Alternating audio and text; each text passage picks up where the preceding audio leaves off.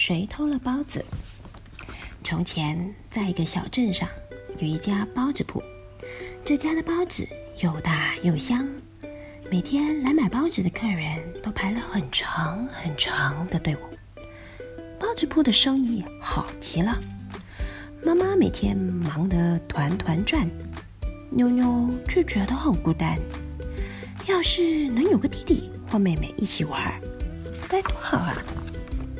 这天生意非常好，晚上快关铺子的时候，只剩下八个香喷喷的煎饺了。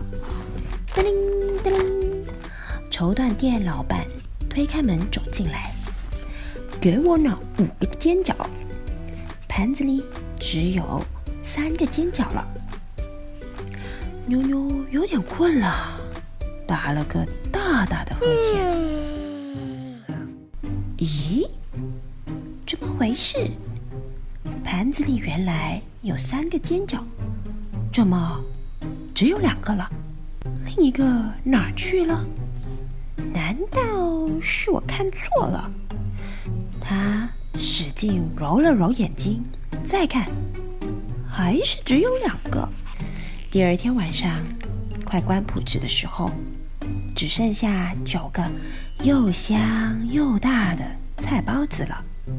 叮铃叮铃，这天最后一位客人是金店的老板娘。我买五个菜包子，蒸笼里只有四个菜包子了。妞妞帮妈妈扫地的时候，回头看了一眼蒸笼，原本有四个菜包子，怎么只有三个了？另一个哪去了？妈妈，妈妈，你有没有看到那个菜包子？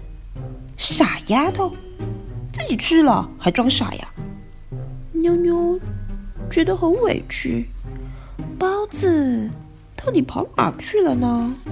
妞妞决定抓住偷包子的小偷。她想了一个好办法。这天晚上，妞妞悄悄地溜进铺子里。拿了五个包子放在桌上，又去厨房拿了一些面粉撒在桌子周围，布置好后，他悄悄地躲到了桌子下面。嗯，天都亮了，原来妞妞在桌下等着等着就睡着了。他赶紧爬出来，往桌上一看，五个包子。少了三个，盘子里只剩下两个，而妞妞撒在面粉上，开着一朵一朵小小的脚印花。夜晚再次来临，妞妞又将包子放到桌子上，四周用盘叠碗叠得层层高。还把又湿又滑的油洒在地上，咔嚓咔嚓，听到响声，妞妞赶紧从里屋跑出来。